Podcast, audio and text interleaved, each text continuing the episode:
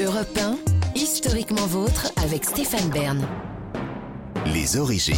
Pour conclure cette émission, on remonte aux origines, toujours avec Jean-Luc Lemoyne, Philippe Charlier, et maintenant avec vous, David Castel-Lopez. Vous nous racontez, en faisant certes un peu de bruit, les origines du canon de Pachelbel. Oui. Le canon de Pachelbel, pour ceux qui ne le connaissent pas, c'est ça. C'est un des passages du canon de Pachelbel euh, qui se ressemblent quand même beaucoup parce que c'est des canons, c'est des, c'est- c'est des mélodies qui, se, qui s'enchevêtrent euh, du début à la fin. C'est un des morceaux de musique classique les plus joués, répétés, remixés, samplés, copiés, pompés de toute l'histoire du monde occidental. Alors là, je vous ai fait écouter la version classique, tube de la musique baroque, et je vous ferai écouter plus tard dans cette chronique plein de remixes différents, mais j'aimerais déjà vous en faire écouter un de ces remixes qui est particulièrement récent et connu. On écoute. Here's to the ones that we got. Cheers to the wish you were here, but you're not. Cause the drinks bring back all the memories of everything we've been through. C'est le tube Memories d'un groupe américain qui s'appelle Maroon 5, qui est sorti en 2019. Un milliard de vues sur YouTube quand même. Et c'est exactement les accords et même une partie de la mélodie du canon de Pachelbel. Alors je sais, Jean-Luc, que parmi toutes vos compétences, il n'y a pas celle d'avoir une bonne oreille musicale, ni même la moindre euh, oreille musicale. Donc vous, pour vous prouver que la chanson euh, de Maroon 5, c'est bien le canon de Pachelbel, j'ai chanté moi-même la chanson sur les accords du canon version baroque que je vous avais fait écouter juste avant, et ça donne ça. Here's to the ones that we got. Cheers to the wish you were here, but you're not. Cause the drinks bring back all the memories of everything we've been through. Ça va, vous me croyez maintenant? Vous êtes mon marron 5.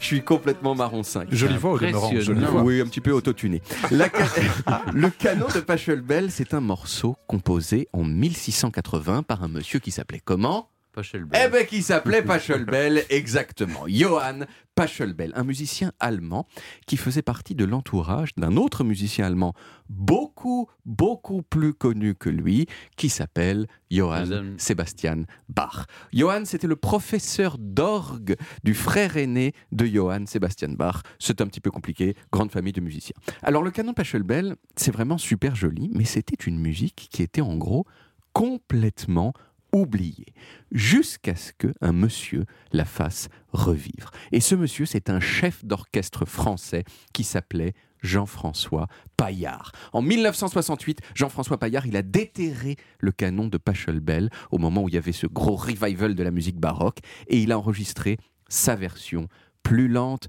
plus méditative que celle qu'on connaît généralement aujourd'hui, avec des arpèges joués selon cette technique qu'on appelle le pizzicato. Vous voyez, plus lent, plus, euh, plus on dort, et on écoute ça et on ferme les yeux. Ouais, C'est pas mal, ça, comme méditation. Tout à fait. Et à partir de là, de 1968 et de ce déterrage, si vous voulez, du canon de Pachelbel, tout le monde s'est déchaîné sur le canon de Pachelbel. On l'a retrouvé tel quel, en plus rapide, dans le tube de l'été 1968 qui s'appelle Rain and Tears. Je sais pas s'il est Ah oui. complètement Ah, connu. ah, Rain and Tears. Chante, voilà, chanté Euh, par un groupe que vous connaissez, euh, Ah, Aphrodite oui. Child. Child, exactement, avec Roussos. Demis Roussos, Evangelis, on blague. écoute.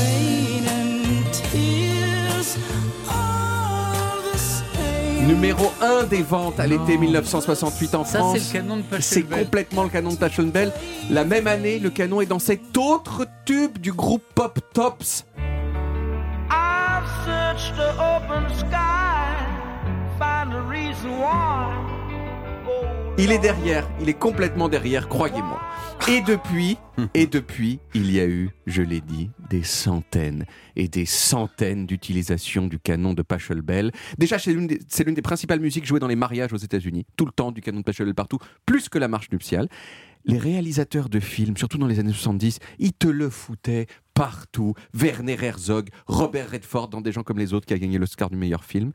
Et après, en vrac, dans des chansons super connues, comme La maladie d'amour de Sardou, comme dans Go West des Village People.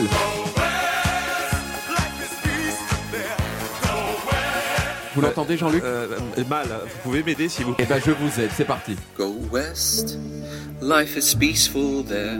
Go west, lots of open air. Go west. Go West des Village People, c'est le canon de Pachelbel.